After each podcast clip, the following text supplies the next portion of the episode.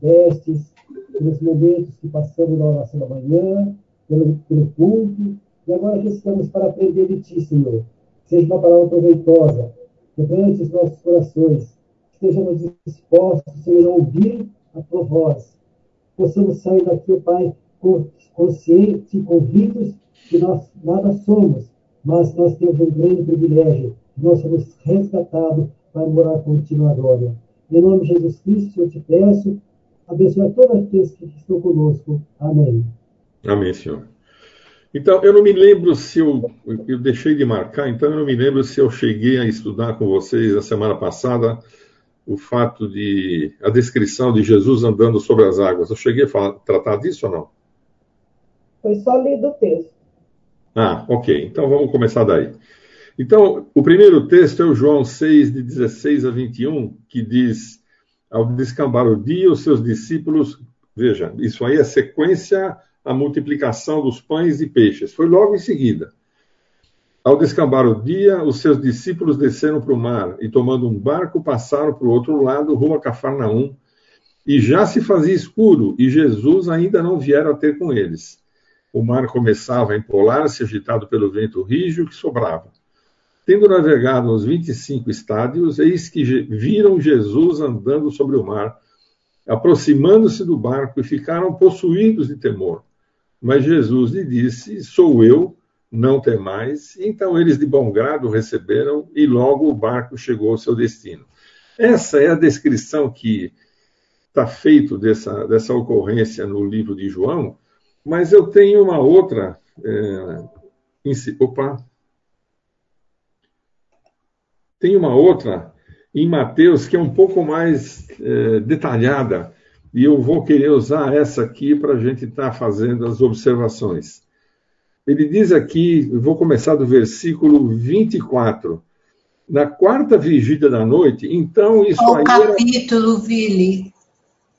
É Mateus 14, 22 ah, e 23, tá. perdão. Obrigada. Mas está tá na tela. Então, na quarta vigília da noite, foi Jesus ter com eles andando por sobre o mar e os discípulos, ao verem-no andando sobre as águas, ficaram aterrados e exclamaram: É um fantasma. E tomados de medo, gritaram. Agora, imagina. Você está você tá num, num, num lago, você está no mar, em algum lugar, é de noite, por volta de 11 à meia-noite, está escuro.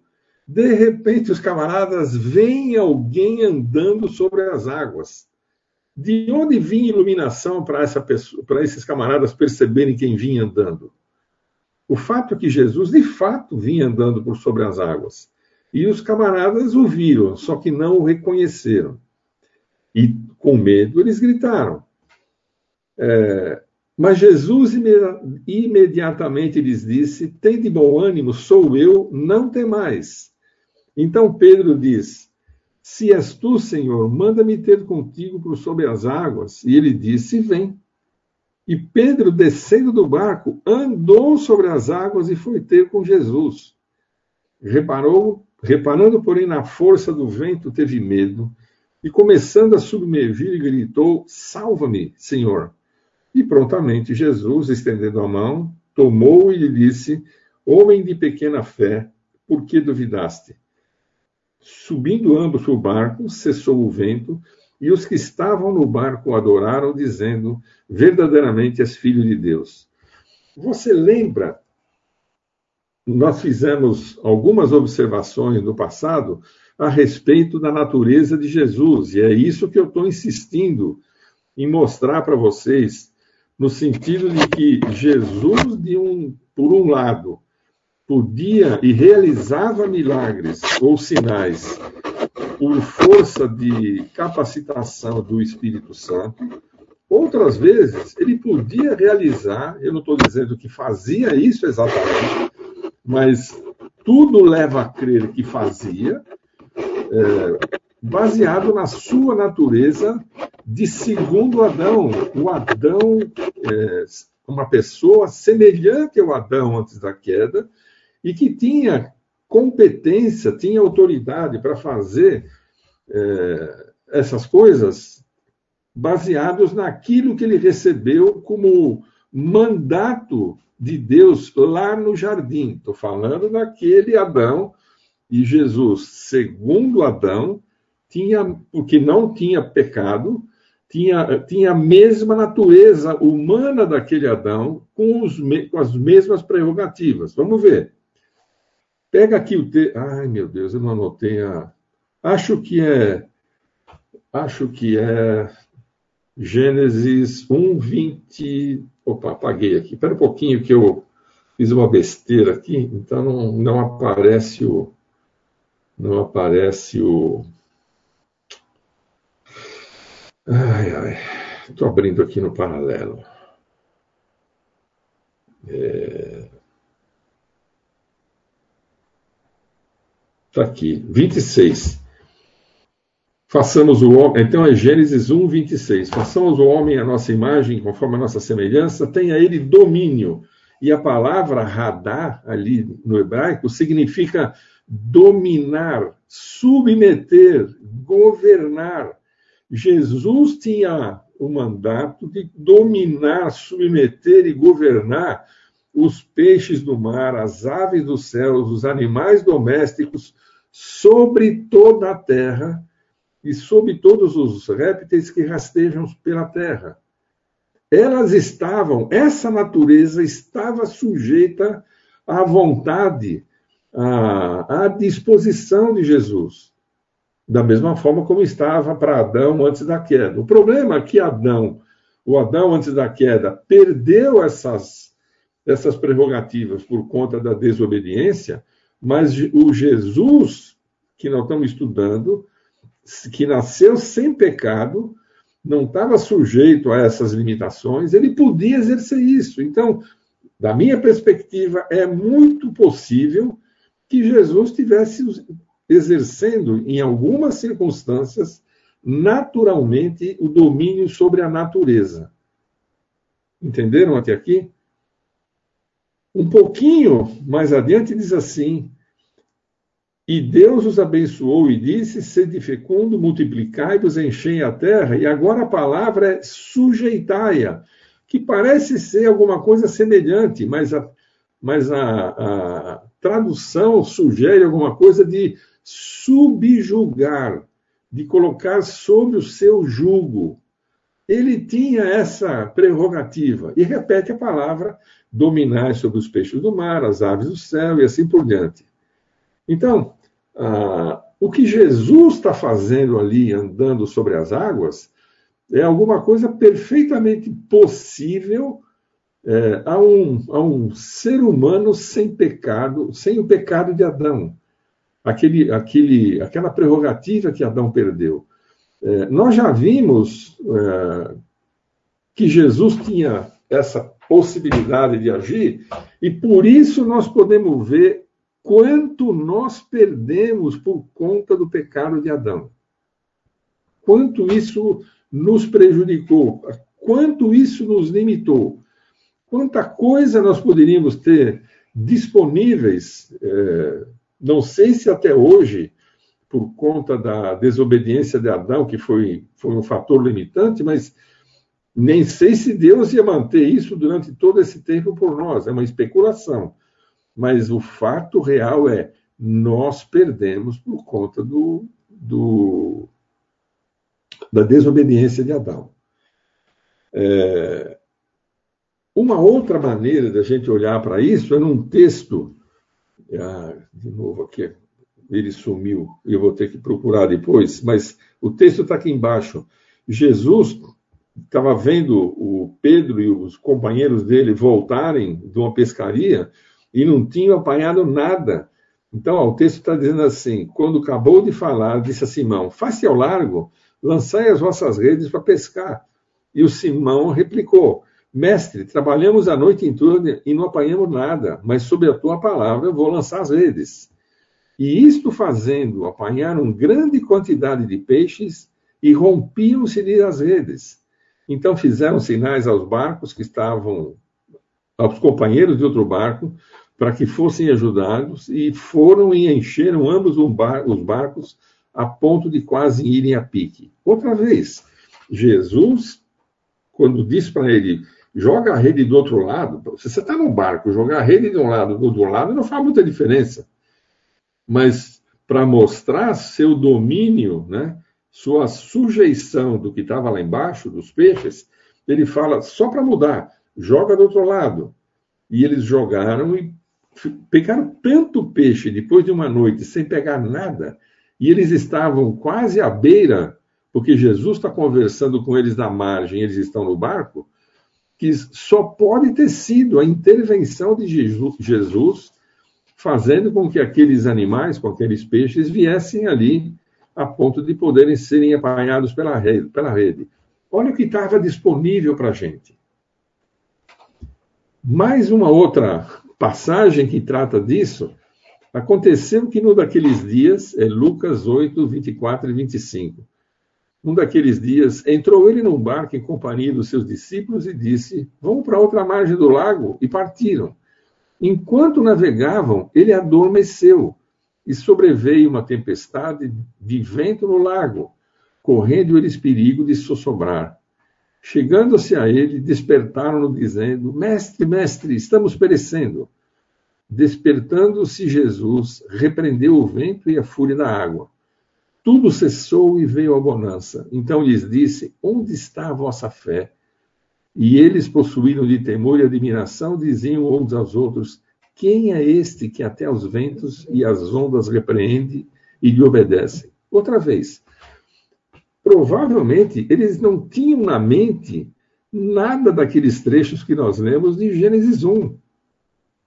Porque se eles tivessem alguma alguma percepção daquilo, se aquilo fosse tivesse sido já pelo menos alguma vez tratado, sido tratado com eles, é bem provável que eles saberiam a que se referia.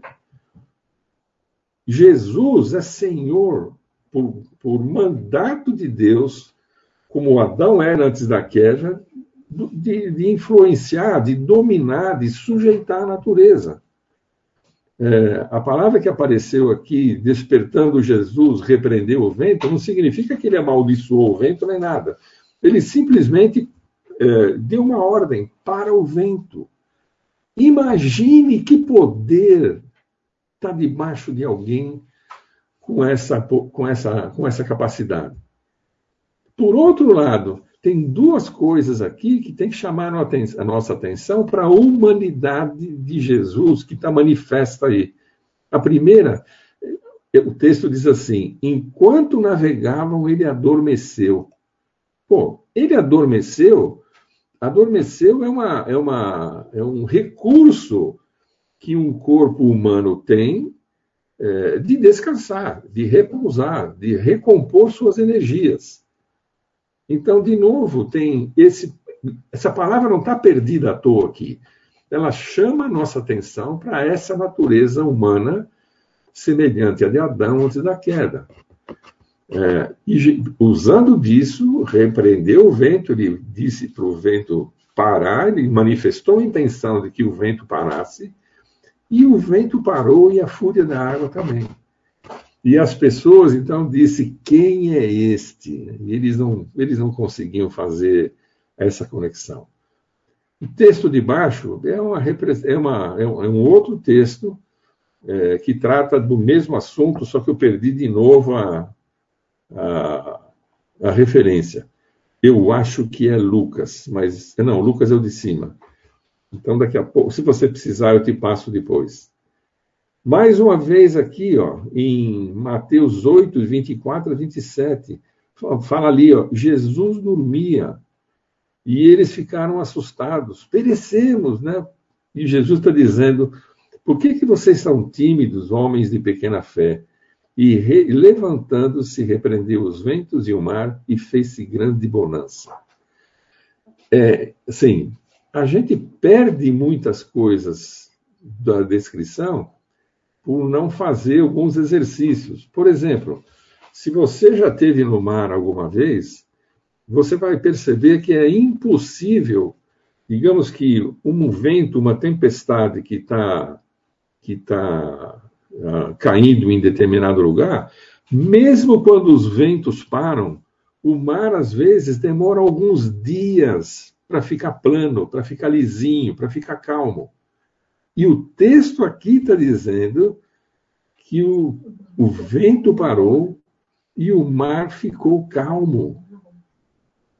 Então, é, olha só que impacto isso teve na vida deles, né?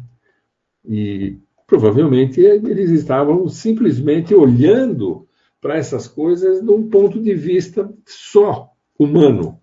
Não perceberam que Jesus, na sua humanidade, também podia realizar esses fatos. E Jesus está dizendo para eles, homens de pequena fé, eu vou especular. Eu sei que não tem nenhuma, nenhuma evidência a não ser o que Jesus está falando em procurar alguma alternativa para isso. Mas eu suponho, quando Jesus diz que eles são homens de pequena fé, ou quando fala para o Pedro que ele também é um homem de pequena fé, que já havia andado sobre o mar, mas tirou os olhos de Jesus e olhou para as circunstâncias, né, começou a afundar. E eles nem estavam aí. Jesus tinha acabado de multiplicar pães e peixes para 5, 10 mil pessoas aproximadamente. E eles ainda continuavam incrédulos. incrédulos. Apesar de eles dizerem, é, você é filho de Deus, verdadeiramente você é filho de Deus, mas a cada nova situação, de novo, eles estavam, é, tiravam os olhos de quem era Jesus, ou para o que deveria ser a interpretação deles de que de fato Jesus era filho de Deus e ficavam atônitos, né? voltavam outra vez ao, ao início da sua incredulidade. É, agora, nós vamos dar uma olhada num texto que, de verdade, é, certamente exigiu de, de Jesus uma intervenção que corresponde àquilo que nós vimos há duas aulas atrás, né? De que Jesus foi ungido com o Espírito para curar. É, vamos olhar aqui esse texto agora que vem é, em João 9, de 1 a 12, que se trata da cura do cego de nascença. Caminhando Jesus viu um homem cego de nascença. É, por que que por que está destacado isso, cego de nascença? Porque é, Segundo a ciência, um bebê nascido há oito dias e privado da visão, ainda que ele seja perfeito, é, biologicamente perfeito, se nos oito primeiros dias ele não exercitou a visão, ele fica cego para o resto da vida. Não se completam algumas ligações nervosas que têm que ser estimuladas pela luz é, para que ele possa de fato enxergar. Então, e eles já sabiam disso indiretamente. E quando se fala um cego de nascença, era um cego que não tinha esperança nenhuma de recuperar a vista. Não dependia de nenhum curativo, não dependia de nenhuma intervenção, nada.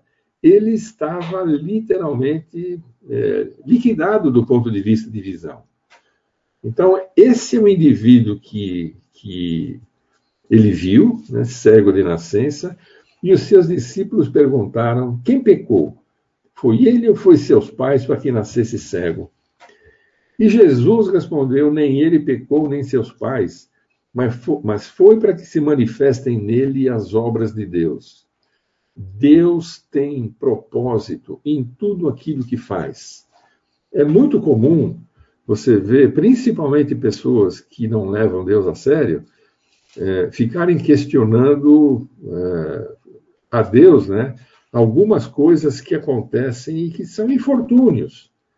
É, lamentavelmente, essa perspectiva não é incomum. Isso é muito comum e, é, e eles estão expressando isso ali, né?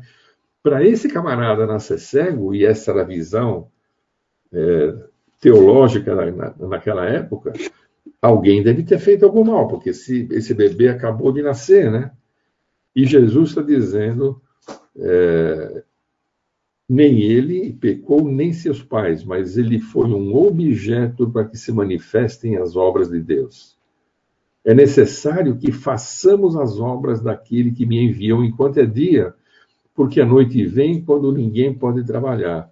Enquanto estou no mundo, sou a luz do mundo. Interessante, Jesus vai realizar um milagre. Perdão, Jesus vai realizar aqui um sinal, mas ele, na hora de realizar o sinal, ele inclui os, os seus discípulos.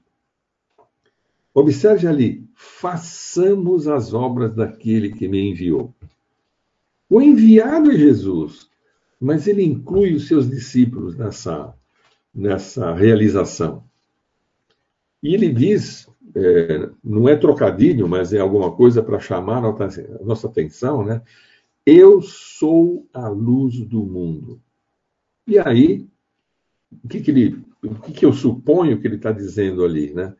Olha o que eu vou fazer, olha o que vai acontecer, é, olha a autoridade que eu tenho, e aqui provavelmente, e muito provavelmente, essa autoridade veio daquela unção, né, de que ele tinha o espírito para curar.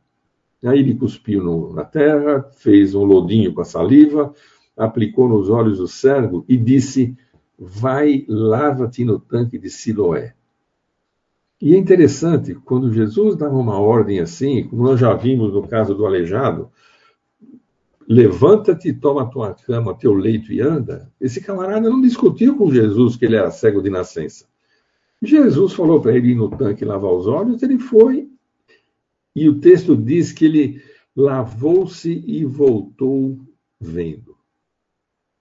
Então os vizinhos e os que antes o conheciam de vista como mendigo perguntavam: não é este o que estava sentado pedindo esmolas?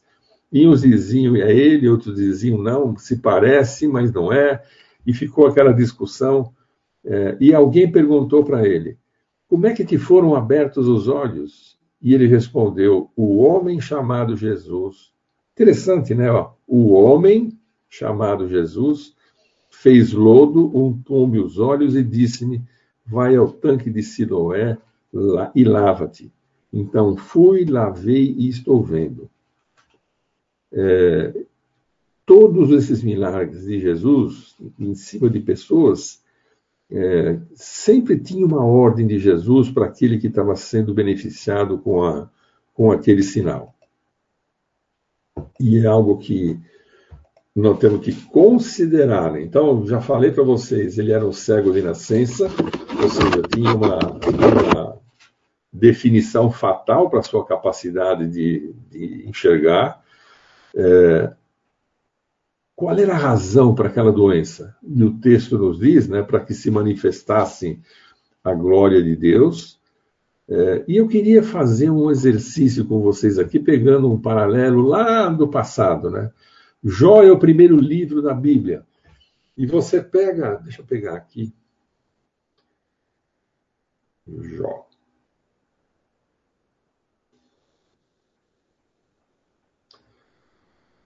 Você pega aqui no capítulo 1, versículo 6, diz assim, no livro de Jó: Num dia em que os filhos de Deus vieram apresentar-se perante o Senhor, veio também Satanás entre eles. Então perguntou o Senhor a Satanás: De onde vens? E Satanás respondeu ao Senhor e disse: De rodear a terra e, a terra e passear por ela. Perguntou ainda o Senhor a Satanás: Observaste meu servo Jó? Porque ninguém há na terra semelhante a ele, homem íntegro, reto, temente ao Deus e que se desvia do mar, do mal. Então respondeu Satanás ao Senhor: Porventura Jó debalde teme a Deus? Acaso não o cercaste com sebe a ele, sua casa e tudo quanto tem? A obra das suas mãos abençoaste, seus bens se multiplicam na terra. E o diabo fala para Deus: estende a mão e toca-lhe em tudo quanto tem, e verás se não blasfema de ti na tua face. O diabo sugeriu que Deus fizesse mal a Jó. E o Senhor respondeu: Eis que tudo quanto ele tem está em teu poder, somente contra ele não estendas a mão. Deus não botou a mão no Jó. Deus disse para o Jó. Lembra da, da cerca um pouquinho atrás, a Sebe, que o diabo acusou Deus de ter colocado em torno de Jó para que ele não fosse alcançado? Deus disse: Olha, é, Estou tirando a sede, estou tirando a sebe, estou tirando a cerca. Você pode tocar nas coisas que ele tem. Nós vamos ver no, no, no capítulo 2, bom, logo em seguida a isso, é, os filhos de Jó morreram, ele perdeu tudo que ele tinha, é, ficou, ficou na miséria, né, mas ainda tinha saúde. E interessante nessa história, outro dia eu vi uma, uma pessoa falando na internet a respeito da esposa do Jó. Por que, que o diabo, é, por que, que Satanás deu em cima do Jó e não falou nada da esposa do Jó? Né? E aí teve uma série de especulações a esse respeito, mas isso é um fato. O diabo é, acusou Jó e não, assim, não fez nenhuma especulação acerca da, da mulher dele, né? apesar dela ser uma pessoa que disse para ele num determinado ponto lá, olha, sabendo o que Deus está fazendo com você, amaldiçoa Deus e morre. É, mas o fato é que ela não entrou na dança, né? ela está tá fora, só estou mencionando por, por curiosidade. Então, num primeiro momento, Deus tira a cerca para que a Jó possa ser alcançado, tocado nas suas propriedades pelo diabo, e Jó não amaldiçoa Deus. Quando você vai no capítulo 2, se repete quase que com as mesmas palavras. Sucedeu num dia em que, perdão, o capítulo 13, sucedeu num dia. Ah, desculpa, está falando aqui da, do que aconteceu. Capítulo 2, repete aqui, ó. Num dia em que os filhos de Deus vieram apresentar-se perante o Senhor, veio também Satanás entre eles e vem a mesma conversa e a mesma e Deus de novo fala para o Jó: Ei, você viu o meu servo Jó? Embora você me provocasse para fazer o mal para ele, ele não me amaldiçoou. E o diabo diz: Ah, mas toca na vida dele, na saúde dele, para você ver se ele, se ele vai reclamar ou não. E de novo, o diabo está dizendo para Deus tocar na, na, saúde de Jó, tocar na vida de Jó. E Deus faz a mesma coisa. Fala, ó, Estou levantando a cerca de novo. Você pode tocar nele, na saúde dele. Você só não toca na vida dele. Você só não mata ele. Mas você pode tocar. E não conheceu a história. Por que, que eu estou falando tudo isso? Porque nessa história da, do cego de nascença, quando Jesus fala, foi para que a glória de Deus se manifestasse no sinal que vai vir, que nós temos uma espécie de repetição do que aconteceu com Jó. Alguém foi feito cego de nascença e a intenção era ver o que aconteceu na vida de Jó se repetir aqui. É, como é que foi a intervenção de Deus ali, né? É, Jó disse, depois de passar por aquelas experiências todas, eu te conhecia só de ouvir, mas agora teus olhos meus olhos te veem. Em outras palavras, eu te conhecia intelectualmente, agora eu te conheço concretamente. Ao observar como o Senhor me fez passar por tudo isso e, me, e permitiu que eu me restaurasse. Quando, quando, quando isso acontece de alguém nascer com defeito, alguém nascer é, com alguma limitação, enfim, é, não é para a gente estar tá arrancando os cabelos, é simplesmente considerar Deus tem um propósito. E se eu não enxergo esse propósito, a limitação não está em Deus, a limitação está em mim. A minha postura correta é buscar entender em mim qual é a razão de não perceber o objetivo que Deus tem de ensino com aquela circunstância. Porque Deus repete esse tipo de, de exercício, né? E nós quase sempre somos falhos em, em perceber. Aí, voltar aqui, é, a mesma observação, quando, quando Jesus fala, façamos as obras, né? ele está incluindo os discípulos, embora ele está re realizando ali, de alguma forma eles estão participando, no mínimo como testemunhas, é, ele se diz a luz do mundo, né, em contraste com as trevas em que aquele indivíduo estava vivendo. E ia passar a enxergar fisicamente, a partir dali, por conta da intervenção de, José, de Jesus. Sabendo. Oba. Dá uma olhadinha em Provérbios 16, 4. Ah, vamos lá. Todo mundo procura aí Provérbios 16, 4. Aqui eu não estou tendo página para virar, mas ele. Quer que eu leia? O Senhor fez todas as coisas para determinados fins, até o perverso para o dia da calamidade. É isso aí tudo que nos cerca, né, por mais perplexidade que nos causa, ou que nos cause, Deus é, tem um propósito específico, mesmo que seja o perverso para o dia da calamidade. Obrigado, Paulo. É, o cego de nascença atendeu a orientação de Jesus sem duvidar. E assim que ele molhou os olhos, ele passou a enxergar. Da mesma forma como, tava, como aconteceu com o, com o paralítico, né? Levanta-te, toma a tua cama, teu, teu leito e anda. E ele imediatamente se pôs em pé. Ele não duvidou, não ficou se agarrando assim para levantar nem nada. Simplesmente ele fez um ato como qualquer um de nós faria se tivesse recebido uma ordem de fique em pé. Não fica pensando, eu vou primeiro pôr a perna esquerda, depois a perna direita, vou me segurar aqui. Essa era a história daquele cara.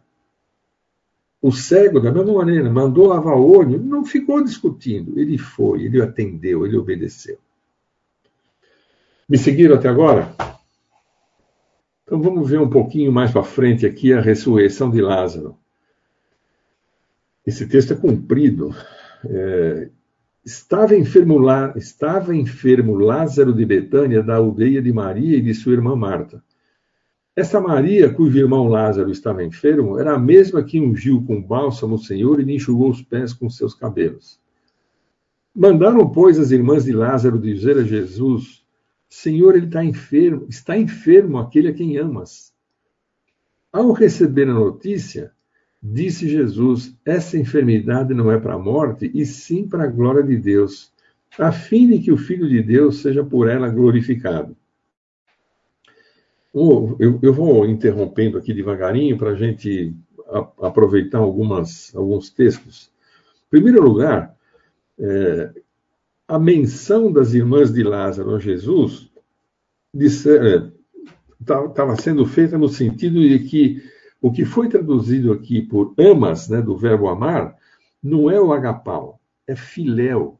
Na realidade, está enfermo aquele que é teu amigo. Não tem a ver com o amor agapau. Era o amor é, que elas supunham que Jesus tinha por Lázaro como de amigo.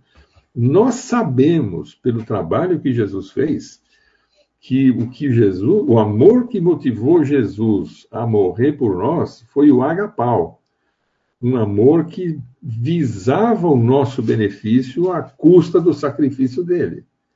O amor filéu, o amor de amigo, ele é um amor que depende de reciprocidade. Não é como o agapau, perdão, é, não é como o agapau. O agapau não depende de reciprocidade. E Jesus não corrige isso aqui, ele aceita o texto como, como a, a informação, a palavra, como alguma coisa normal. Ao receber a notícia, disse Jesus: Esta enfermidade não é para a morte, e sim para a glória de Deus, a fim de que o Filho de Deus seja por ela glorificado. Outra vez, Jesus já tinha curado o cego de nascença, Jesus já tinha multiplicado pães e peixes, Jesus já tinha feito paralítico andar, Jesus já tinha feito cego de nascer se enxergar, e assim por diante, tinha andado sobre as águas, é, mas agora ele diz que é, essa enfermidade que ele está tendo não é para a morte, e sim para a glória de Deus. Olha, nós vamos ver daqui um pouquinho, se nós seguimos a, a, a leitura, que o Lázaro morreu. Por que, que Jesus fala que não era para a morte? Lázaro de fato morreu. Ah, a menos que ele tivesse ficado num estado de torpor ou coisa dessa natureza, coisa que o texto, um pouco mais adiante, é, vai desfazer. Porque quando ele manda abrir a porta do, do sepulcro, a, a, uma das irmãs de Lázaro diz: Meu senhor, ele já está cheirando, a decomposição já está avançada. Isso é um sinal para nós, registrado ali, de que, de fato, ele havia sido alcançado pela morte física. Né? Lembra, uma das coisas que a gente demora para muitas vezes para estabelecer conexão é a relação entre o pecado e a morte a ideia do salário do pecado é a morte, é que por conta do pecado a morte chegou para todos nós. Para uns mais cedo, para outros mais tarde, mas essa é uma, é uma realidade que todos nós temos que encarar. Só tem uma exceção para isso, né? É, é o pessoal que vai ser arrebatado no dia do Senhor. Esses não vão passar pela morte esses estão gozando de, um, de uma determinada condição de misericórdia por conta dos, da, da e compromisso com o Senhor aqui nesse, nessa terra. Mas isso não é assunto para a gente estar tá tratando agora, senão nós vamos perder, perder essa, essa. Nós não vamos conseguir concluir hoje. Mas Jesus está dizendo: essa enfermidade não é para a morte. Estou imaginando que ele está pensando de que isto não é uma morte definitiva. Estou imaginando que, sabendo o que ele ia fazer, ele ia restaurar essa condição de morte. E, de fato, depois de ressuscitado, nós vamos ver mais para frente, é, nesse evangelho, que durante um tempo os fariseus tentaram matar Lázaro para assumir com esse testemunho, mas o fato é que mais adiante, Lázaro morreu de novo. E aí, de uma maneira definitiva. Ele foi alcançado por ela. Mas vamos aqui ó, destacar: esta enfermidade não é para a morte, mas para a glória de Deus, a fim de que o Filho de Deus seja glorificado. Ele está dizendo que é essa é uma oportunidade deles verem um sinal fantástico que o Filho de Deus ia realizar e que mostra a sua autoridade até sobre essa sentença inexorável. Todo ser humano vai morrer. Então, tem aqui alguma, algumas. É, vamos seguir no texto aqui, versículo 5. Ora, amava lá, amava lá, ah, amava Lázaro, Jesus, desculpa, meu Deus, amava Lázaro. Esse amava que está aqui, que se segue no versículo 5, é agapau. A, mulher, a irmã de Lázaro, quando se referiu, da perspectiva dela, do amor que ela imaginava que Jesus tinha por eles e eles por Jesus, se referiu ao filéu. Mas o texto agora quando fala é, esse amava do versículo 5, a palavra ali é agapau. Jesus tinha por eles esse agapau, esse amor incondicional. Quando, pois, soube que Lázaro estava doente, ainda se demorou dois dias no lugar onde estava. Então ele sabia mesmo, ele era pra, e não era para ele se garantir, era para que todos os outros soubessem que Lázaro tinha morrido de fato. Ele não voltou na hora. Se ele quisesse, ele podia ter feito com, da mesma forma como com aquele oficial do rei que pediu pelo filho e curou à distância. Ele poderia ter curado Lázaro à distância. Por que, que não curou? Para que, a fim de que o Filho de Deus seja por ele glorificado. Depois disse a seus discípulos: Vamos outra vez para a Judéia. E disseram os discípulos: Mestre, ainda agora os judeus procuravam apedrejar-te e você volta para lá? E Jesus respondeu: Não são doze as horas do dia. Se alguém andar de dia, não tropeça porque vê a luz desse mundo. Mas se andar de noite, tropeça porque nele não há luz. Isso dizia e depois lhes acrescentou: Nosso amigo Filéu, né, Filos, Lázaro adormeceu, mas vou para despertá-lo. Nós sabemos que Lázaro estava morto, porque o texto anterior diz que sim. É, disseram os discípulos: se dorme, então ele está salvo. E Jesus falara com respeito à morte de Lázaro, mas supunham que tivesse falado do repouso do sono. Então Jesus lhes disse claramente: Lázaro morreu. E por vossa causa me alegro que lá não estivesse, para que possais crer. Porque senão iam achar que ele fez uma intervenção é, precipitada. Né? Então, ah, estava só doente, ah, estava só passando mal. Não. Era necessário que o Lázaro morresse e chegasse a ponto de ser enterrado e chegasse a ponto de estar tá cheirando mal apesar de todos os bálsamos que devem ter enrolado no seu corpo. Chegando Jesus, encontrou Lázaro sepultado havia quatro dias. Ora, é, Betânia estava a cerca de 15 estados de Jerusalém. Muitos dentre, os judeus tinham vindo ter com Marta e Maria para consolar a respeito do seu irmão. Marta, quando soube que, Jesus, que vinha Jesus, saiu a seu encontro. Maria, porém, ficou em casa. Disse, pois, Maria Jesus: Senhor, se estiveras aqui, não teria morrido meu irmão.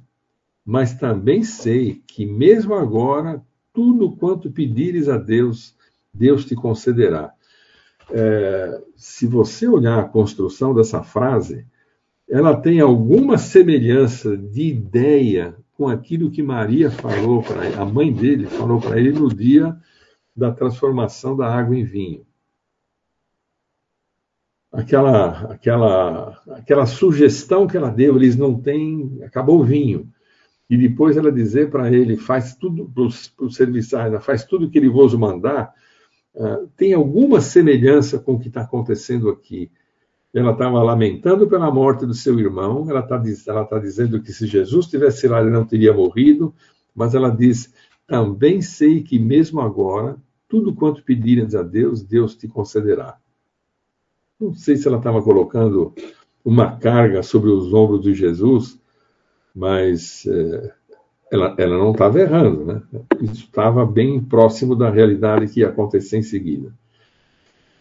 Declarou-lhe Jesus: Teu irmão irá ressurgir. E ela replicou: Eu sei que, replicou Marta, que ele há de ressurgir na ressurreição do último dia. Ela estava bem informada doutrinariamente.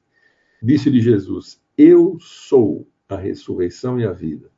Quem crê em mim, ainda que morra, viverá, e todo que vive e crê em mim, deixa aqui, não morrerá eternamente. Crês nisso? E ela respondeu: Sim, Senhor, eu tenho crido que tu és o Cristo, filho de Deus, que deveria vir ao mundo. Tendo dito isso, retirou-se, chamou Maria, sua irmã, e lhe disse em particular: O mestre chegou e te chama. Ela, ouvindo isso, levantou-se depressa e foi ter com ele, pois Jesus ainda não havia entrado na aldeia, mas permanecia onde Marta se avistara com ele. Os judeus que estavam com Maria em casa e a consolavam, vendo-a levantar-se depressa e sair, seguiram-na supondo que ela ia ao túmulo, para chorar. Quando, porém, Maria chegou ao lugar onde estava Jesus, ao vê-lo, lançou-se-lhe aos pés, dizendo: Se estiveras aqui, meu irmão não teria morrido você vai perceber pela expressão de Marta e de Maria que elas tinham maturidade espiritual, percepção espiritual diferente. Vendo a Jesus, Jesus vendo a chorar, bem assim os judeus que a acompanhavam, agitou-se no espírito e comoveu-se. Interessante essa, essa expressão, é, agitou-se em espírito e comoveu-se. Ele ficou sensibilizado com aquilo que ele ouviu. E aí ele perguntou: Onde o sepultaste? Nós já vimos esse tipo de coisa acontecer quando aquela mulher tocou nele para ficar curada e ele perguntou: Quem me tocou? E aqui ele está perguntando: Onde o sepultaste? Na sua humanidade, ele não sabia aonde estava Lázaro ele precisava ser informado. E, e ele está exercendo isso. Onde vocês o sepultaram? E eles responderam: Senhor, vem vem. E o texto fala: Jesus chorou. Vai dar para fazer um monte de especulação aqui. Eu, eu li alguns textos que tratam desse, dessa expressão, Jesus chorou. Né? É, o primeiro deles começa dizendo, é só informativo, que esse é o menor versículo da Bíblia. Duas palavras. Mas Jesus chorou. O que estava em jogo ali para Jesus chorar? O que, que Jesus. Nós sabemos que choro é uma expressão de tristeza tristeza da alma, tristeza do nosso interior. O que é que será que fez Jesus chorar? Vocês têm alguma ideia?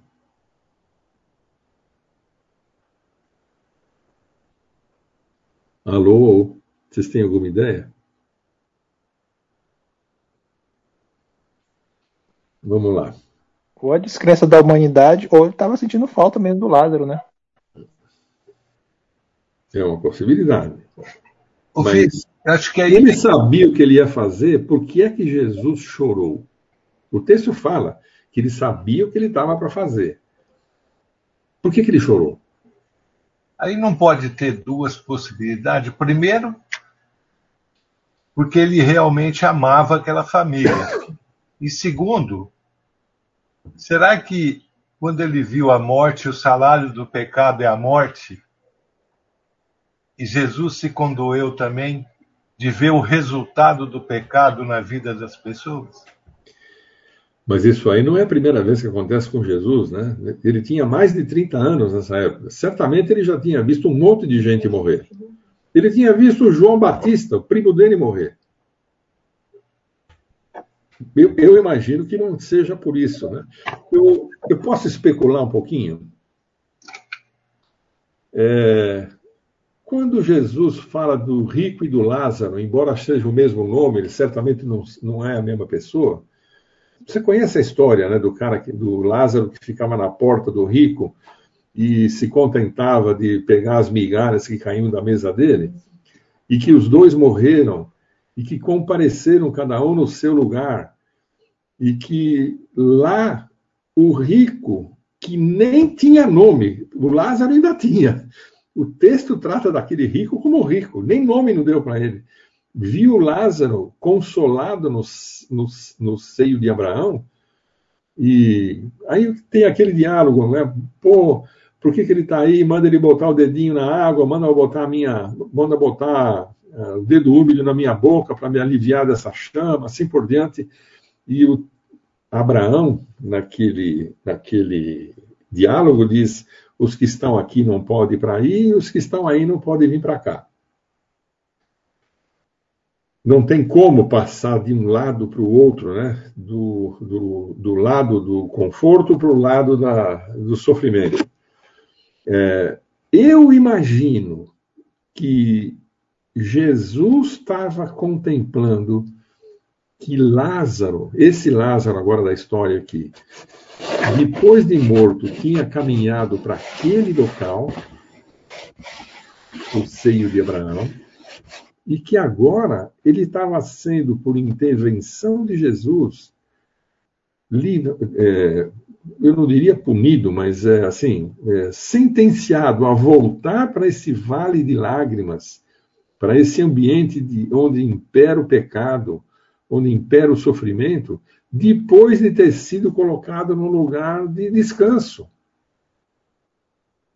Suponho que o amor de Jesus por Lázaro era tão genuíno que, sabendo o que ele tinha que fazer e que ele deveria ressuscitar Lázaro, para que a glória de Deus e a glória do Filho do Homem ficasse manifesta, um dos, um dos resultados disso é que Lázaro ia ser removido de um ambiente de conforto, de novo, para um ambiente de sofrimento. Nós podemos olhar para isso e ficarmos contentes. Ah, Jesus ressuscitou Lázaro. Ótimo, mas o Lázaro perdeu.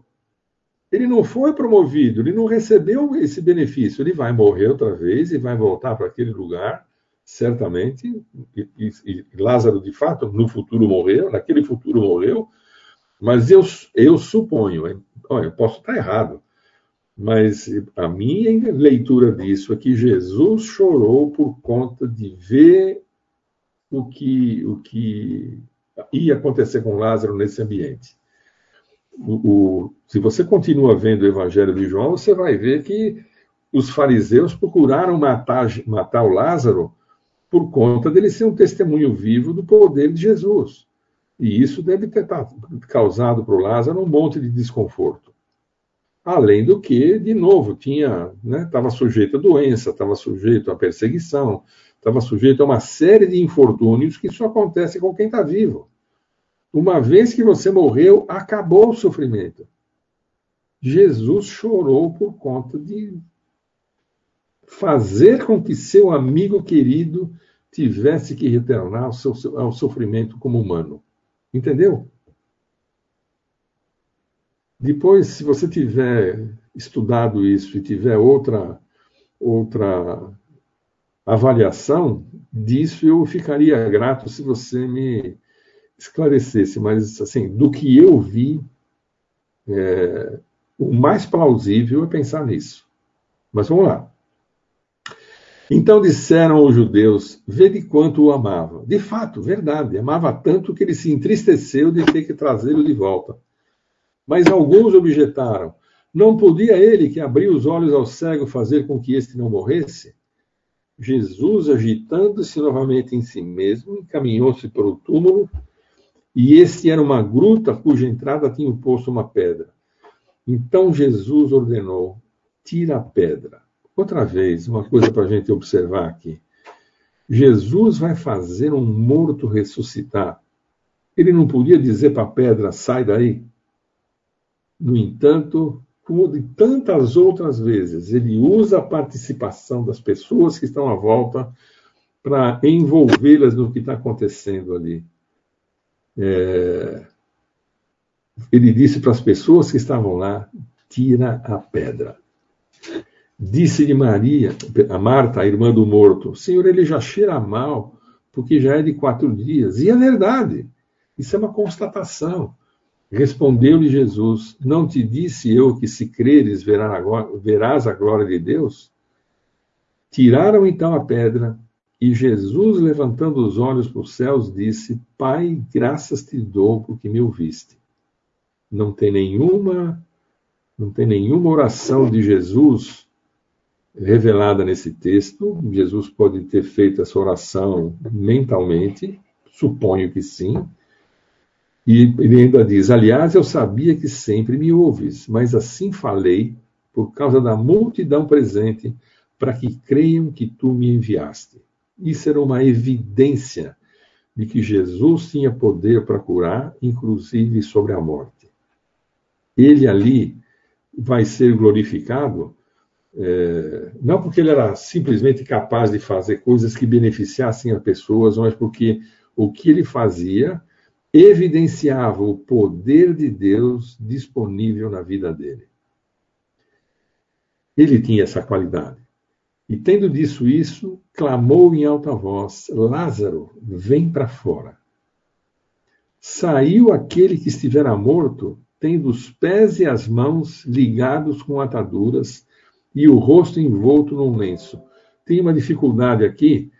Eu não sei se os pés e as mãos estavam ligados com ataduras isoladamente, ou seja, atadura numa perna, atadura numa outra perna, então isso fazia com que ele pudesse andar, ou se no final eles tivessem passado uma atadura que tivesse unido os dois pés ao mesmo tempo.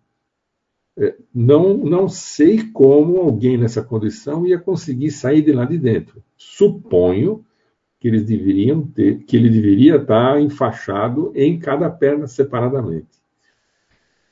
Saiu aquele que estivera morto, tendo os pés e as mãos ligados com ataduras e o rosto envolto num lenço. Então lhes ordenou Jesus: desatai-o e deixai-o ir. Muitos, pois, dentre os judeus que tinham vindo visitar Maria, vendo o que Jesus fizera, creram nele. Outros, porém, foram ter com os fariseus e lhes contaram dos feitos que realizara. Isso é uma, uma redundância é, permanente em tudo aquilo que Jesus faz, esses sinais. Né? Uma parte das pessoas criam em Jesus, uma parte das pessoas iam lá é, fofocar para os fariseus: olha, ele fez mais isso, olha, ele fez mais aquilo. Mas o fato é que Jesus mostrou, manifestou a sua glória, aquilo que ele recebeu do Pai nesse, nesse sinal. Então, recapitulando aqui, né? a morte é um resultado do mal, é um resultado do pecado. Lázaro, Maria e Marta eram amigos queridos de Jesus. É... O versículo 11, o versículo 3 do capítulo 11 e versículo 5 do mesmo capítulo 11 faz aquele contraste né, entre filéu e agapau, entre o amor de amigo e o amor sacrificial. É... eu, faria, eu faria a seguinte pergunta para vocês alguém sugeriu, eu não podia ter mandado e ele, ele estaria curado, né? O que seria melhor nessas circunstâncias? O que causaria mais impacto? Curar à distância, coisa que ele já havia feito com o oficial do rei, ou ressuscitar um morto de quatro dias? O que, que, o que, que evidenciava mais ainda a, a, capacidade espiritual concedida pelo Espírito a Jesus para que ele pudesse fazer os milagres que ele fazia, os sinais. Certamente, ressuscitar é um impacto importante. Se você olhar a sequência dos, dos sinais que Jesus vai fazendo ao longo do livro de João, você vai perceber que é, isso vai não crescendo, assim, as coisas vão se complicando. Vai, vai, aumentando a dificuldade de, de daquilo acontecer por acaso. Ah, então tinha lá as palavras agitou-se, comoveu-se, né? Jesus, na sua humanidade, ele era sensível às emoções, como homem. Demonstrou isso. Ele chorou, ele se entristeceu com o que aconteceu. A sua humanidade se manifesta na pergunta, né? Onde é que vocês puseram o corpo dele? Na sua humanidade, ele tinha que perguntar. Jesus chorou, e eu acabei de expor para vocês aquilo que é a minha perspectiva da razão pela qual Jesus chorou. Né? Uma demonstração de humanidade. Quando nós olhamos o, o a descrição dos sinais de Jesus, você vai ver lá no versículo, lá no, em João, lá, lá para frente, que ele faz menção de que esses foram os sinais que Jesus fez, mas fez outros mais, e que esses sinais eram para que as pessoas que tivessem testemunhado isso tivessem oportunidade de crer, de entender que ele era o Cristo, que ele haveria de vir. Mas e são sete aqueles sinais. Mas tem um sinal, que eu chamei de oitavo sinal, que é a ressurreição do próprio Jesus.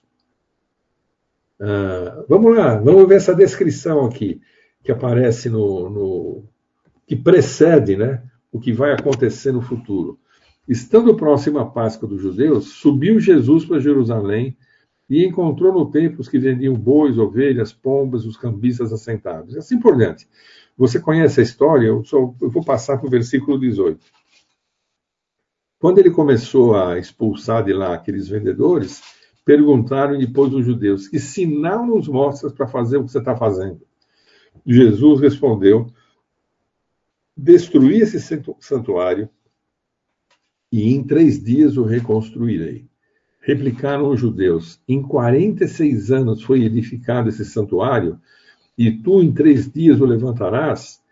Ele, porém, se referia ao santuário do seu corpo. E quando, pois, Jesus ressuscitou entre, dentre os mortos, lembraram-se os seus discípulos de que ele dissera isso e creram na Escritura e na palavra de Deus. Naquela circunstância, ninguém percebeu o que Jesus estava dizendo. Mas quando ele ressuscitou, depois dos três dias sepultado, opa, aquilo passou a fazer, aquilo passou a fazer sentido. É, vamos, vamos olhar um outro detalhe lá em João 10, de 14 a 18. Ele está fazendo uma descrição dele próprio. Eu sou o bom pastor, conheço as minhas ovelhas e elas me conhecem. Assim como o Pai me conhece, eu conheço o Pai e dou a minha vida pelas ovelhas. Ainda tenho outras ovelhas não desse aprisco. A mim me convém conduzi-las, elas ouvirão a minha voz. Então haverá um rebanho e um pastor. Por isso o Pai me ama, porque eu dou a minha vida para reassumir. Opa! Eu dou a minha vida, e está dizendo em seguida, para reassumir. Ninguém a tira de mim. Pelo contrário, eu espontaneamente a dou tenho autoridade para entregar e também para reavê-la. Este mandato recebi do meu Pai. Veja, Jesus, por não ter cometido pecado, sobre ele não caía a maldição de o salário do pecado é a morte. Eu posso garantir para vocês que o que está sendo dito aqui é que Jesus não poderia ser morto por ninguém em nenhuma circunstância, porque sobre ele não caiu a maldição do pecado. A única possibilidade disso acontecer era ele dar a sua vida e depois, oportunamente, é, a reassumir. Ele está dizendo: Eu tenho autoridade, eu recebi esse mandato, eu recebi essa procuração de Deus. Eu posso fazer isso, e certamente vou fazer isso, né? Tenho autoridade para entregar e também para reavê-la. Veja, que coisa interessante. Lá no jardim, quando Jesus está na sua agonia, ele diz: Pai, se queres, passa de mim esse cálice. Ele estava vendo o que ia acontecer para frente. Contudo, não se faça a minha vontade, sim a tua. Jesus não estava procurando é, passar longe do sofrimento físico. O que Jesus, o que atormentava Jesus, o que deixava Jesus é, passar pela agonia que ele estava passando ali, é que ele ia ficar separado do Pai durante algum tempo. Uma relação que durante toda a eternidade foi mantida íntegra, ali por nossa causa ia ser rompida, ainda que por alguns minutos ainda que por alguns instantes. Contemplando isso, é que ele fala: Não faça a minha vontade, sim a tua. Ele não estava com medo ou com algum tipo de receio de sofrer dano físico. Ele estava preocupado, estava sentindo a dor de, dessa separação do Pai e do Espírito. E quando, pois, Jesus tomou o vinagre, ele disse: Está consumado. Essa palavra que foi traduzida por consumado, beteléo, ela significa perfeito. Cumpri perfeitamente aquilo que tinha sido predeterminado. E olha que coisa interessante. E inclinando a cabeça, rendeu o espírito. Ninguém matou Jesus. Jesus entregou o Espírito ao Pai. Acabou o meu trabalho. Está consumado. Percebe? E isso nós vamos ver mais para frente o, o, as consequências né, da, da ressurreição de Jesus, mas é, alguns afirmam que aquele centurião que montado no cavalo espetou a lança no lado esquerdo de Jesus a ponto de tirar sangue do coração dele, saiu água e sangue, né?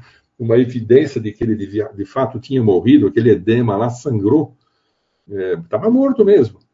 Mas isso foi depois que ele fala é, está consumado. Inclina a cabeça e entrega o espírito nas mãos do Pai. Ninguém tira de mim.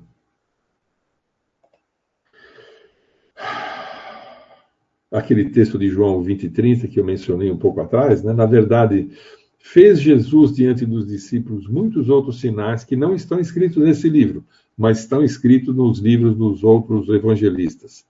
Estes, porém, foram registrados para que creiais que Jesus é o Cristo, o Filho de Deus, e para que, crendo, tenha vida em seu nome. A única coisa que é necessário para você ter vida eterna é crer que Jesus é o Cristo.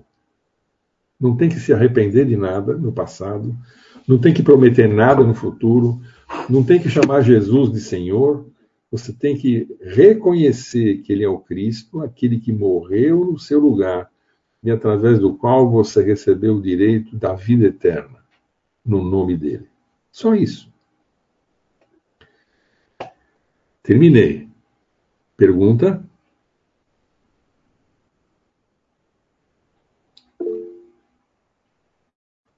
Doriuma? William, ah, é, Luísa, vamos lá. Teve uma, uma, um momento que você falou que ele estava dizendo façamos a vontade do nosso Pai e Sim. que ele estaria incluindo os discípulos. Sim. Na verdade, eu sempre desculpa, eu nunca fui atrás de ler na tradução original, coisa assim. Mas a impressão que eu lia é que ele falava façamos, falando dele como trindade, não sei, é, que seria ele e o. Tem uma possibilidade. É uma possibilidade que, que isso é que nem é, o mesmo, a mesmo, mesmo tipo de expressão que aparece lá em Gênesis, né? Façamos o homem isso, a nossa isso, imagem, isso. a nossa semelhança. É, mas o fato é que ele estava tratando, quando Jesus foi ungido, foi ungido pelo Espírito para curar. Ele recebeu a mesma unção do Espírito que o Saul recebeu, que o Davi recebeu, que o certo. Salomão recebeu.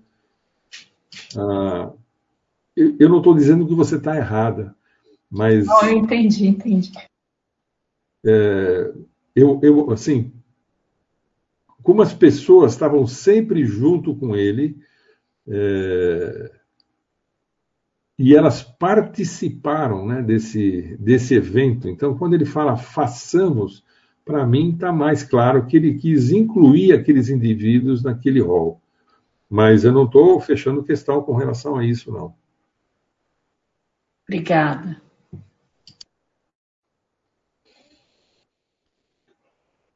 Mais alguém? Oi, Luísa, já que você fez a pergunta, se você quiser, por favor, nos despedir com uma oração, eu te agradeço. Senhor, me coloco com humildade na Sua presença para agradecer por o Senhor ter morrido na cruz por nós, ter nos reconciliado com o Pai, apesar de nós não merecemos. E te agradeço por podermos estudar a Sua palavra, Senhor. Te agradeço pela disponibilidade do Willing de estar conosco, Senhor. Te agradeço pela disponibilidade da nossa igreja de estar sempre incentivando, Pai, o estudo e mergulhar na Sua palavra, Senhor, que é a verdade, Pai. Eu te agradeço pelos irmãos que estão aqui presentes, te agradeço porque todos nós temos sede de Ti, Senhor. Enche com o Teu Espírito Santo cada um de nós, nossa mente, nosso coração, e que nessa semana a gente possa estar falando de tudo que a gente tem aprendido, Pai, e que sejamos luz e sal onde o Senhor nos colocar. Muito obrigada, Senhor. Fica conosco nessa semana. Nós te pedimos em nome de Jesus. Amém.